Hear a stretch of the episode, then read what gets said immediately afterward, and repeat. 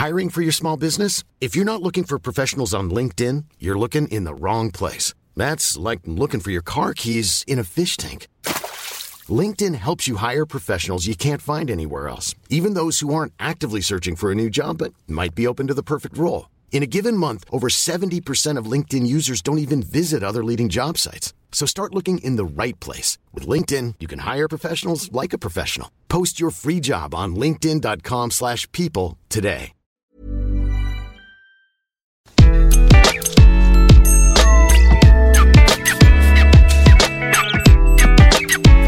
Bonjour, je suis Gaël Châtelain-Berry, bienvenue sur mon podcast Happy Work édition spéciale. Pour cet épisode, je reçois Eliane Nugassi, qui est la CEO de Witco, une application dont la mission et l'objectif est de faciliter la vie des collaborateurs et des collaboratrices. Dans cet épisode, nous allons essentiellement parler de fidélisation des salariés et vous allez voir, c'est quand même très intéressant tout ce qu'il est possible de faire. J'espère que vous passerez un aussi bon moment à écouter cette interview que j'ai eu à la faire. Bonne écoute. Bonjour Eliane. Bonjour Gaël. Alors, Eliane, je vous présente comme tous mes invités très rapidement. Vous êtes CEO et cofondatrice de Witco. Après des études en droit, des affaires et l'obtention d'un diplôme de l'ESSEC, vous débutez votre carrière chez Rothschild Co à Paris sur des dossiers de fusion-acquisition. Des sujets plutôt très sérieux et vous accompagnez plusieurs projets immobiliers dont la cession de l'immeuble Cœur Défense. En 2016, vous quittez la finance pour créer Witco, une application tout en un qui transforme les espaces de travail en des lieux plus collaboratifs et serviciels. Alors ça, c'est la phrase un peu corporate. Donc ma question sera toute simple. Est-ce que vous pourriez nous expliquer en quelques mots simples et que même quelqu'un comme moi pourrait comprendre, c'est quoi Witco? Alors, euh, Witco, de manière très simple, euh, c'est une application euh, qui sert en fait d'accès unique à tous les services dont euh, bénéficient les collaborateurs et qui permet du coup euh, d'avoir une meilleure expérience de travail.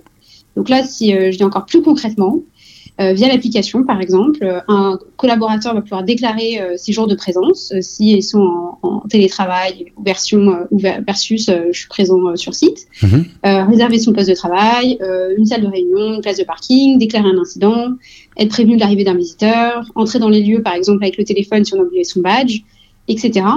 Euh, L'idée, en fait, c'est que euh, l'application sert de euh, compagnon du collaborateur pour qu'il ait une meilleure expérience au travail et que, cette expérience au travail, finalement, elle soit dénuée de toutes les petites contraintes et tracas du quotidien parce que voilà, on a froid, on a chaud, la personne vient pas, on sait pas pourquoi, etc. Et, comme exemple, aujourd'hui, la- l'application est, déployée chez des clients comme Dior, Guerlain, Vinci, AXA, voilà, Ipsen, Mazar, etc. Donc plutôt euh, des entreprises euh, qui ont parfois fait le choix euh, du flex office, parfois non, mais qui ont euh, comme objectif commun d'améliorer vraiment l'expérience euh, du collaborateur euh, sur son lieu de travail. En fait, l'idée, c'est de simplifier la vie du collaborateur, mais vos contacts, alors la question très technique, pardon, euh, ce sont les DRH ou les DSI, ou les deux?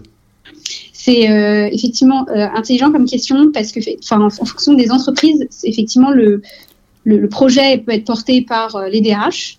Ça peut parfois aussi être porté par euh, le directeur immobilier euh, ou encore effectivement la direction informatique. Donc ça, ça va vraiment dépendre des entreprises. Et, ce qu'on voit, c'est que c'est un, sujet qu'on adresse qui est en fait à la frontière de toutes ces compétences à l'intérieur de l'entreprise. C'est à la fois de la tech, à la fois du bien-être du collaborateur, donc plutôt RH, mais ça touche aussi au lieu de travail, donc aussi la direction immobilière. Donc c'est un peu à la, à la, voilà, la jonction de, tous- de tous ces métiers, et parfois même la com interne. Mais alors, Eliane, vous avez parlé d'expérience collaborateur. C'est un, un mot qui est apparu il y a quelques années, avant la pandémie. C'est marrant parce que maintenant, quand on dit avant la pandémie, on a l'impression que c'était il y a 20 ans, mais c'était il y a pas si longtemps que ça, en fait. Euh, Est-ce que c'est si important que ça, l'expérience collaborateur? Parce que quand c'est apparu, on avait un peu l'impression que ça faisait partie, vous savez, de ces bullshit mots où euh, on se dit, oui, ok, l'expérience collaborateur, mais est-ce que la pandémie a redonné un sens différent à ce, à ce mot d'expérience collaborateur Euh, alors, euh, je pense qu'il y a deux choses. Euh, je pense que certaines entreprises étaient déjà très conscientes de la nécessité d'avoir une bonne expérience collaborateur parce que le marché, avant même la pandémie, encore une fois, est, devenait de plus en plus difficile pour attirer des talents et les retenir. Euh, donc ça, c'était déjà un phénomène qu'on pouvait voir avant. Euh, comment je fais en sorte que mon collaborateur se sente bien pour qu'il reste, parce que ça a des coûts de, euh, de, de, turnover a un coût pour l'entreprise. et donc, finalement, on, y fait plus attention. Et ça, honnêtement, les Google, Facebook et compagnie, l'ont compris hein, dans leur super campus où on n'a qu'une seule envie, c'est d'y rester parce qu'on s'y sent bien. il est vrai que la pandémie a accentué chez certains collaborateurs, disons-nous, une prise de conscience de euh, quel est mon quotidien, qu'est-ce que je fais, quel sens il a. Et donc aussi, on parle en ce moment beaucoup de la grande démission. Euh, c'est pas anodin. Euh, et, euh, donc dans, dans cet esprit-là, c'est redonner du sens aux collaborateurs dans ces missions, mais aussi faire en sorte qu'ils se sentent bien dans l'entreprise, qu'ils soient bien accompagnés, formés aussi, et encore une fois que tous les tracas du quotidien soient pris en charge pour que ça soit le moins difficile possible. Et si on fait le parallèle avec la pandémie, pourquoi post-pandémie, alors qu'on a vu qu'on pouvait quand même travailler de manière très correcte chez soi, je vais faire, moi, collaborateur, une heure de transport pour certains, pour qu'une fois que j'arrive, euh, en fait, euh, j'ai pas de place où m'asseoir, ou alors je ne hmm. sais pas, jusqu'à la dernière minute où est-ce que je vais m'asseoir, j'ai chaud, j'ai froid, j'ai pas on n'a pas d'endroit pour se retrouver parce que toutes les salles de réunion sont prises, etc. etc. Voilà, donc euh, je dirais quand même que oui, le bien-être du collaborateur euh, était euh, présent euh, avant cette crise, mais qui s'est quand même accentué post-crise pour aussi remotiver le collaborateur et faire en sorte qu'il se sente bien et qu'il se ressente engagé en fait. Et nous, ce qu'on voit beaucoup quand on parle à des DRH, c'est que mine de rien, voilà, parfois le moral n'est pas toujours au rendez-vous et il faut les réengager après une période qui a été un petit peu quand même difficile à vivre, même si le pays en tant que tel, qui est la France, a quand même été bien, euh, d'une certaine manière, protégé par des hmm. mesures euh, sociales, mais le moral, quand même, a un impact. C'est pas que un impact financier, économique, c'est aussi de motivation. Mais je suis content que vous parliez du mouvement de la grande démission. Alors, juste pour rappel, la grande démission, c'est un mouvement qu'on constate aux États-Unis où il y a des vagues entières de démissions, de gens qui quittent leur job parce que juste ils n'en peuvent plus. Et j'alerte de plus en plus des dirigeants qui, certains, ne me croient pas du tout, mais est-ce que vous confirmez que c'est un mouvement qui risque d'arriver, notamment que il se trouve que là, nous sommes le 18 février, donc un petit peu avant la diffusion de cet épisode. Euh, on vient d'apprendre que le chômage a encore baissé, donc on a atteint 7,4%. On va probablement passer sous les 7 très bientôt. Plus le chômage baisse, plus ça va être difficile de recruter et de fidéliser. Donc est-ce que vous voyez venir ce phénomène de la grande démission en France bientôt? Alors je dirais que euh, ce qui est surtout très différent par rapport à avant, c'est qu'on a différentes formes de travail et que les, collaborateurs osent euh, à la fois euh, avoir des schémas peut-être pas de CDI. Donc euh, on voit aujourd'hui bah, le freelance qui est de plus en plus une option possible, qui fait moins peur. Parce qu'effectivement, on est dans une société où l'économie va plutôt bien et donc on ne se raccroche pas à son CDI quoi qu'il en coûte. de, cette manière-là, oui, c'est un risque.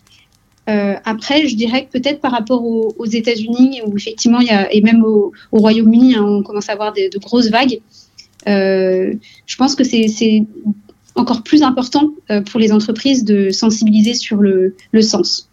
Et, c'est ce qui fera que, à mon sens, ils arriveront à garder leurs collaborateurs engagés et qu'on n'ait pas effectivement à vivre cette cette grande vague de, de, démissions. Euh, j'avoue que ça reste la France et, euh, et, on est quand même un peu moins agile euh, là-dessus que sur d'autres pays. Donc je dirais que même si elle, elle peut arriver, elle sera peut-être pas aussi massive que les pays anglo-saxons par exemple. Mais est-ce que vous avez le sentiment, au travers de votre prisme bien entendu qui est assez spécifique, que le rapport de force salarié-employeur est en train de s'inverser depuis ah, Mais oui, on est dans un marché de candidats là, c'est indéniable, indéniable.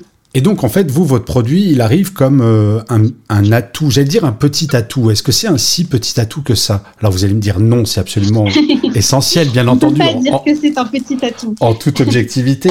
Mais euh, euh, sans, sans que vous me fassiez tout l'article de, de Witco, mais euh, quel est le, retour des, utilisateurs? Est-ce que votre solution, elle évolue en fonction des entreprises? Est-ce qu'elle évolue en fonction des attentes? Est-ce que, est que vous vous projetez déjà dans 10 ans en disant euh, bah, Witco ne sera probablement plus du tout la même application? Comment ça se passe chez Witco sur euh, l'utilisateur, justement?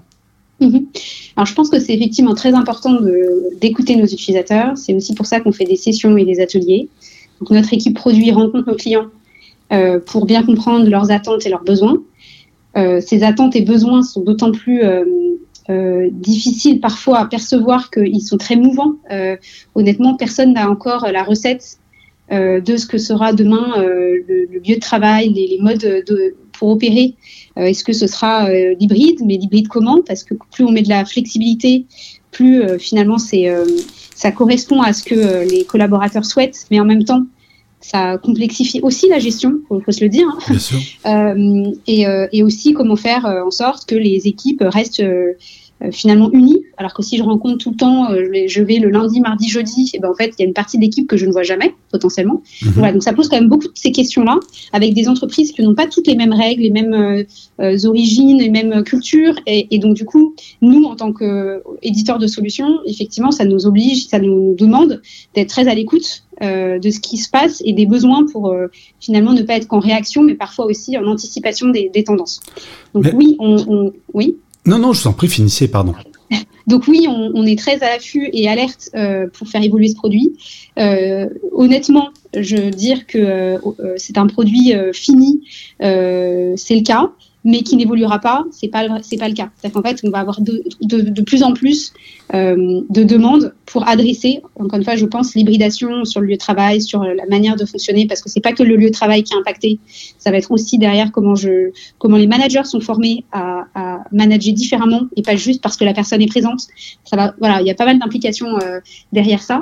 Après, voilà, notre mission restera la même, et c'est pour ça que c'est important d'avoir de distinguer pour moi le produit et la mission. Et la mission, c'est vraiment de fluidifier l'expérience au bureau et au-delà, et que ça donne en tout cas aux collaborateurs la capacité de, de, s'accomplir en fait dans le travail parce qu'ils ne sont pas euh, distraits euh, par euh, des petites contraintes qui finalement ne devraient pas en être en fait. Il faut que le collaborateur soit, choyé et qu'il se concentre sur là où il est bon et là où il, a envie de se concentrer, c'est-à-dire sa productivité son travail en tant que tel. Quoi. Pas est-ce que le chauffage va être réparé et de relancer quatre fois, etc. Bien sûr. Mais alors, vous qui êtes une observatrice privilégiée de toutes ces choses-là, si vous deviez jouer un petit peu euh, au Nostradamus, euh, Whitco Nostradamus, si on se projette dans 2-3 ans, pour vous, ça va être quoi? Ça va être euh, hybride forcément, ça va être retour présentiel 100%, ça va être un gros retour en arrière, ou on reviendra jamais en arrière et maintenant c'est bien malin et celui ou celle qui peut dire ce qui va se passer? Alors, bien évidemment, si on exclut les métiers euh, où il est nécessaire de, de, se rencontrer, de se voir pour opérer, euh, donc euh, voilà, il y a quand même beaucoup. Hein, la production. Voilà, exactement. même en retail, etc. même si on a vu que le retail a aussi vécu une transition, à un moment, il faut quand même une rencontre. donc, si on exclut ces métiers-là, honnêtement, ça reviendra et on le voit bien, il faut revenir travailler, la, la production recommence. sur les autres métiers, honnêtement, j'ai du mal à percevoir qu'on reviendra vraiment comme avant. Euh, je pense que ça nous a, tous impactés. Euh, la question, ce sera plutôt euh, à quelle vitesse les entreprises vont s'adapter. Et je pense que certaines entreprises peut-être diront, et, et on leur faut pas leur jeter la pierre non plus, hein, mais tout le monde revient pour un temps donné, juste pour ce.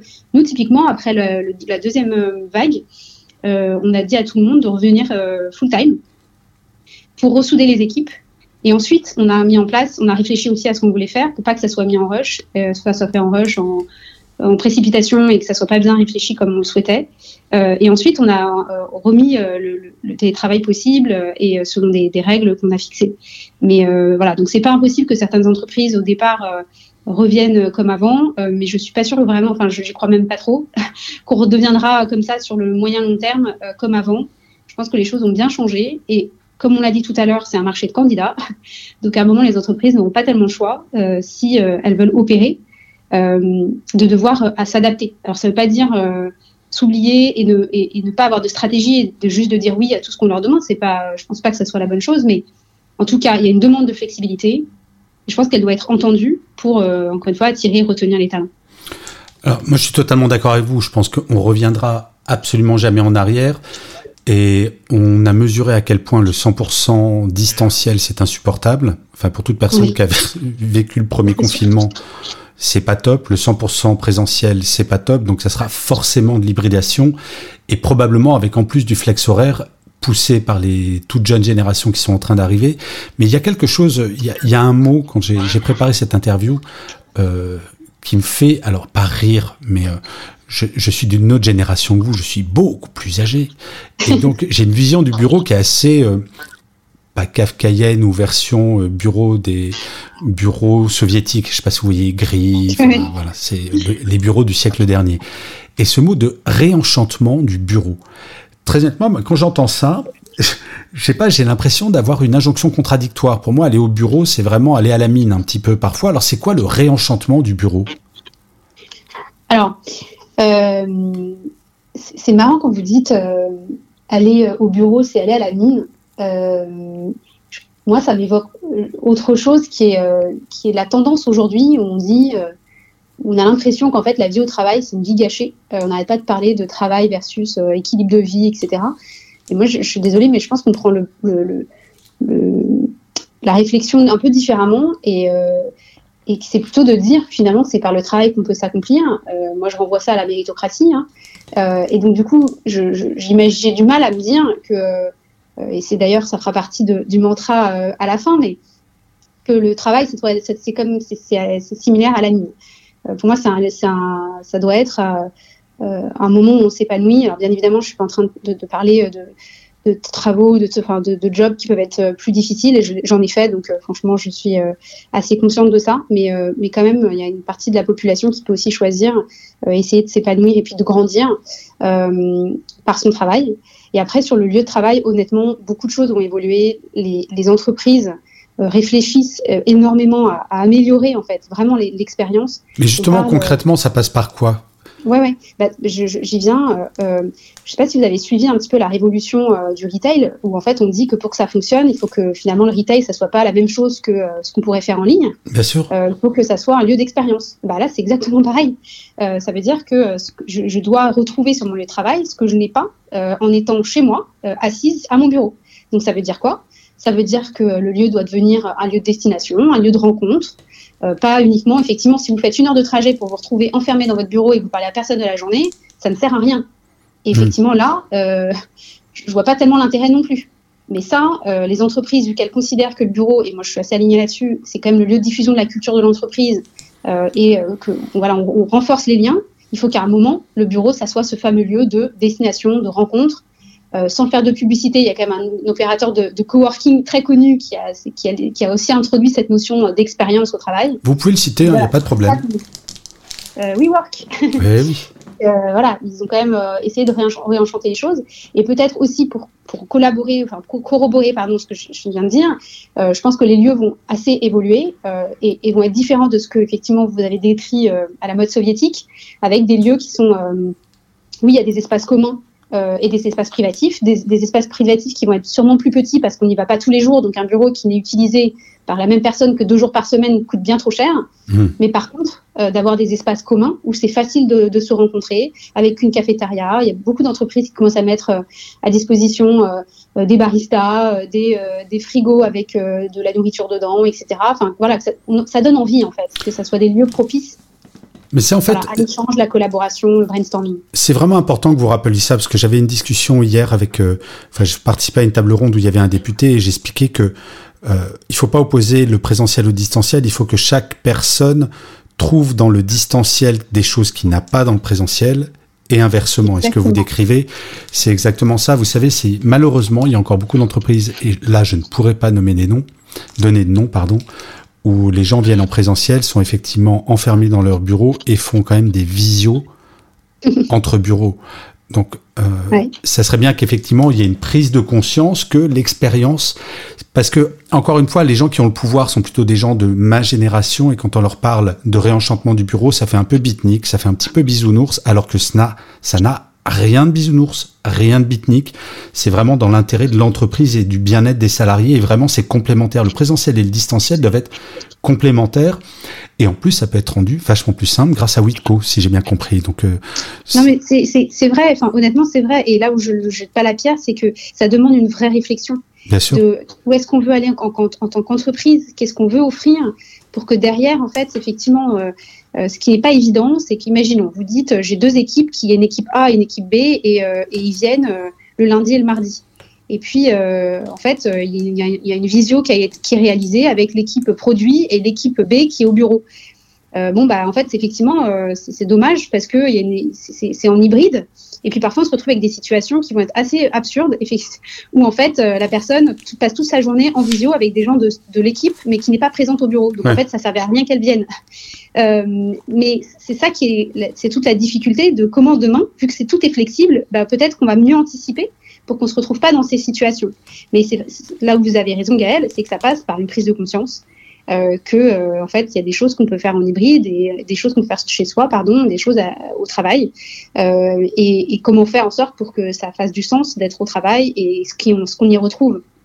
Oui puis surtout d'admettre enfin parce que l'esprit français a tendance à dire que penser au bien-être des salariés dans un objectif de performance, c'est pervers, alors que in fine, c'est juste l'intérêt de tout le monde. Et c'est pas méchant de penser au bien-être des salariés, c'est pour la performance, que globalement tout le monde est content in fine. Alors Eliane, nous arrivons à la fin de cet entretien et comme à tous mes invités, j'ai demandé un travail euh, gigantesque, puisque je vous ai demandé de choisir un mantra, une citation que vous aimez bien en ce moment et nous expliquer pourquoi ce choix. Avez-vous bien travaillé, Eliane? Alors, le choix, je pense qu'il sera assez évident, vous allez vite le comprendre. Euh, donc, la citation, c'est choisissez un travail que vous aimez hmm. et vous n'aurez pas à travailler un seul jour de votre vie. De Confucius, euh, parce qu'encore une fois, on pense vraiment euh, que c'est le travail qui permet aux gens de s'accomplir et de réaliser leur potentiel. donc, je pense que cette citation, elle est bien avec notre vision de l'entreprise Witco. Mais écoutez, en tout cas, au ton de votre voix et ce que vous nous racontez, visiblement, vous l'êtes appliqué à vous-même. Donc déjà, bravo Eliane. Merci beaucoup de nous avoir parlé de Witco. Je suis très content euh, qu'on ait parlé de cette application. Je vous souhaite euh, une belle route. Ça fait déjà euh, un certain nombre d'années que l'application existe, donc vous n'êtes... Euh, on vous considère encore comme une start-up ou pas? On est entre start-up et scale-up, dirons-nous. D'accord, j'adore ça, tous ces termes. Et il y a un terme qui explique entre start-up et scale-up ou pas encore, ou il faut l'inventer? Euh, non, pas encore malheureusement. Il y a Witco. Eliane, je vous remercie mille fois pour le temps que vous m'avez accordé. Je vous souhaite une excellente continuation, une belle journée et à très bientôt. Au revoir Eliane. Merci beaucoup Gaël. Au revoir.